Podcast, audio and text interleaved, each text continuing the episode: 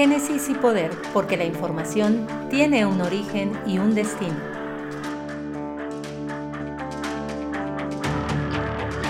Hola, ¿qué tal? Yo soy Francisco Ledesma y es para mí un gusto darles la bienvenida a este capítulo 9 de Narrativa Electoral, temporada 1. En esta ocasión haremos memoria sobre las elecciones locales de 2018. Un año antes, el Estado de México había experimentado el avance vertiginoso del movimiento de regeneración nacional, quien había logrado convertirse en la primera fuerza electoral bajo la candidatura de Delfina Gómez. La presencia de Andrés Manuel López Obrador había sido clave en el ascenso político de Morena en territorio mexiquense y particularmente del grupo de acción política liderado por Higinio Martínez y Horacio Duarte. La campaña electoral se concentró en temas nacionales como la construcción del aeropuerto en Texcoco y el desgaste de la figura presidencial, y particularmente de un exgobernador del estado, de Enrique Peña Nieto. El PRI quedó en segunda posición. Sin embargo, los votos de sus aliados electorales del Partido Verde y Nueva Alianza junto con Encuentro Social consiguieron la prevalencia del mismo grupo político con dominancia en los últimos 70 años. Desde Los Pinos se había incidido a favor de la candidatura de Alfredo del Mazo y el priista se convirtió en gobernador a partir de septiembre de 2017. La delincuencia en el transporte público es el principal problema en el Estado de México. Me lo dice toda la gente. Cuando sea gobernador, este será el último transporte al que se suman los delincuentes. Vamos fuerte con todo contra la delincuencia. Alfredo del Mazo, candidato de la coalición PRI, PBM, Nueva Alianza PES.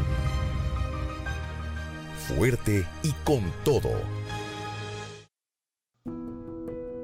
Los comicios locales de 2018 estuvieron subordinados a la agenda electoral de la elección federal, cuya agenda era marcada de manera consistente por el tres veces candidato presidencial Andrés Manuel López Obrador el tabasqueño identificaba al Estado de México como ícono de lo que políticamente combatiría de llegar al Palacio Nacional, y aquí concentraba sus esfuerzos por dominar al Estado con el electorado más robusto del país. El gobierno de Enrique Peña había dejado de marcar la agenda, enfrentaba la aprobación más baja de los últimos cinco presidentes para su último año de mandato. Y eso condicionaba también una elección en declive para el turismo nacional. Como tercera alternativa, el Partido Acción Nacional firmó una coalición con el Partido de la Revolución Democrática y Movimiento Ciudadano, pero tampoco logró erigirse como una alternativa válida para los mexicanos. De manera muy anticipada, todas las encuestas electorales marcaban una maquinaria que arrasaría bajo el efecto de López Obrador en lo que serían los primeros comicios presidenciales de Morena y las segundas elecciones locales en el Estado de México, las cuales marcarían un hito para la democracia reciente. El discurso de López Obrador era simple, pero conectaba con sus votantes. Los expresidentes de México reciben una pensión en total de 5 millones de pesos mensuales. Salinas, Cedillo, Fox, Calderón, ni Obama tiene una pensión así. Y no está en ninguna ley. Es un acuerdo que firma el presidente que llega porque sabe que cuando termine él se va a beneficiar con esa pensión.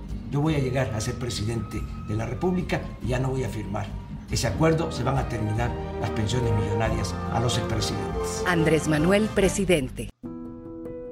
En los comicios de 2018, Morena arrasó de principio a fin y de paso favoreció a sus aliados electorales el Partido del Trabajo y Encuentro Social para posicionarse positivamente en las elecciones locales del Estado de México.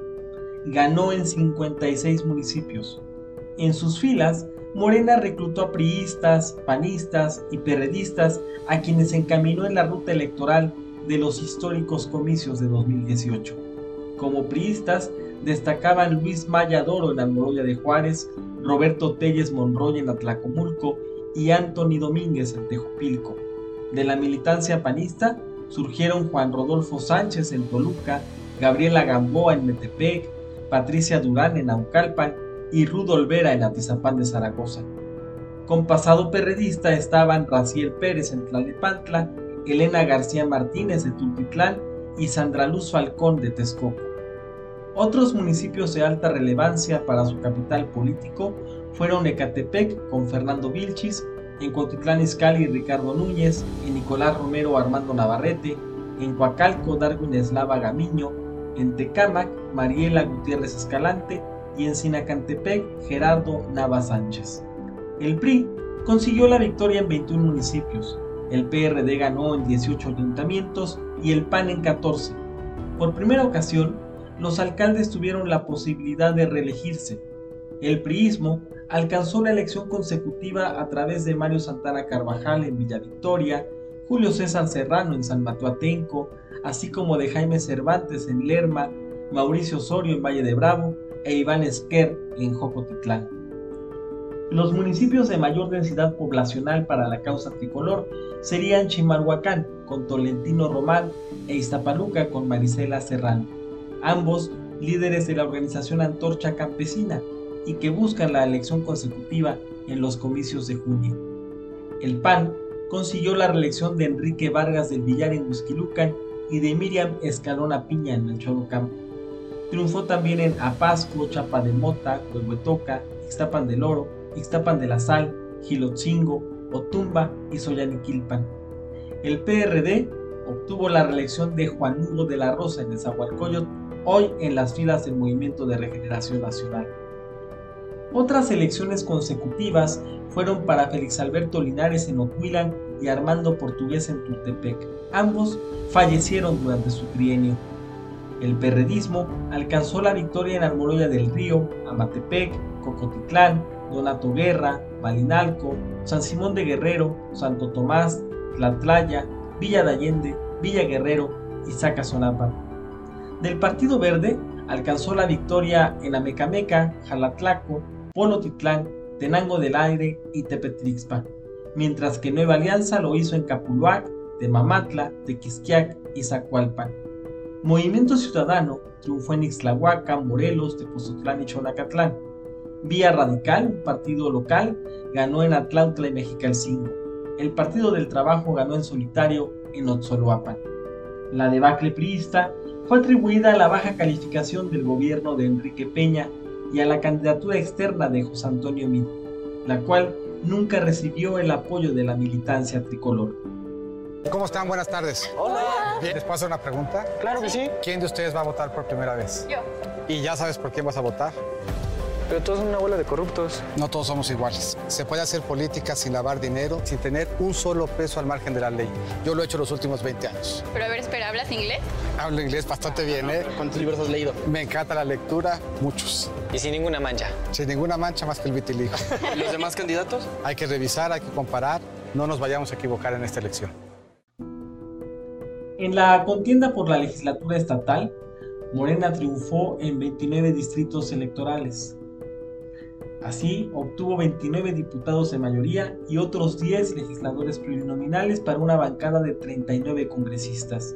Sus aliados electorales avanzaron sustancialmente. El Partido del Trabajo consiguió 8 diputados locales y Encuentro Social 5, todos de mayoría relativa. El priismo apenas ganó en un distrito electoral. Alcanzó una bancada de 12 legisladores, uno de mayoría y 11 plurinominales. El Partido Acción Nacional triunfó en dos distritos, sumó 7 diputados, 2 de mayoría y 5 de representación proporcional. El PRD y el Partido Verde alcanzaron 2 diputados cada uno. De Morena, destacaban diputados que ya habían despachado desde la legislatura en los últimos 20 años en las filas perredistas como Gerardo Ulloa, Valentín González Bautista y Maurilio Hernández González. Este último, coordinador de la bancada y presidente de la Junta de Coordinación Política durante los últimos tres años. Los tres ahora buscan la reelección para los comicios del 6 de junio. Otros legisladores a destacar fueron Azucena Cisneros y Nazario Gutiérrez, parte del Grupo de Acción Política, además de Mónica Álvarez Nemer, Gabriel Gutiérrez Cureño, Tanesh Sánchez, Faustino de la Cruz, Max Correa y la expanista Karina Labastida. Del PRI, Mercedes Colín Guadarrama como única diputada de mayoría, además de Miguel Sámano, que se convirtió en el coordinador de la bancada en su segundo periodo como legislador de manera consecutiva, además de Juan Millán, Lorena Marín, que ahora busca ser presidenta municipal por Chalco, además de Brenda Aguilar y Lilia Urbina, que están en búsqueda de la elección consecutiva el próximo 6 de junio.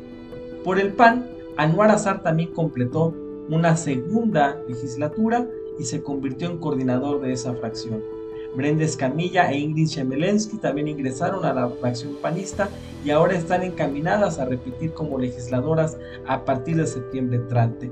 Además de Carla Fiesco, que hoy hace campaña electoral por la presidencia municipal de Cuquitlán. Del PRD ingresaron Omar Ortega y Araceli Casasola, ambos en busca de la reelección. Lo mismo sucede en el Partido Verde con José Cautolén y María Elisa Mendoza, diputados desde 2018 y en búsqueda de la reelección para junio próximo. La amplia mayoría legislativa de Morena y sus aliados electorales obligó a una nueva relación política entre los poderes ejecutivo y legislativo. La elección presidencial también arrastró al panismo a un escenario desastroso y a ocupar una posición marginal, muy a pesar de la promoción de su candidato Ricardo Anaya por los últimos cinco años. De que México tiene que cambiar, nadie tiene duda. El PRI ya se va. La pregunta es qué tipo de cambio quieres. ¿El de Andrés Manuel?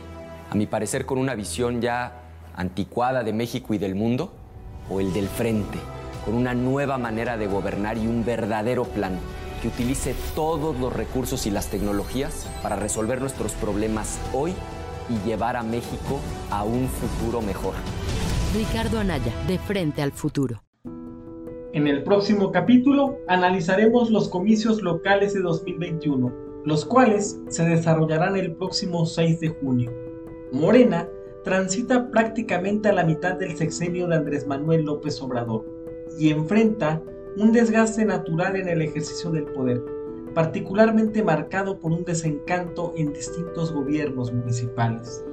Al gobierno de Alfredo del Mazo ya se le ha ido prácticamente dos tercios de su mandato, por lo que la elección de junio resulta crucial para recuperar la gobernabilidad del Estado de México y conseguir un mayor margen de maniobra en su relación con el poder legislativo. El balance de la elección de junio será una antesala singular respecto de la sucesión de la gubernatura fijada para junio de 2023. Hasta la próxima.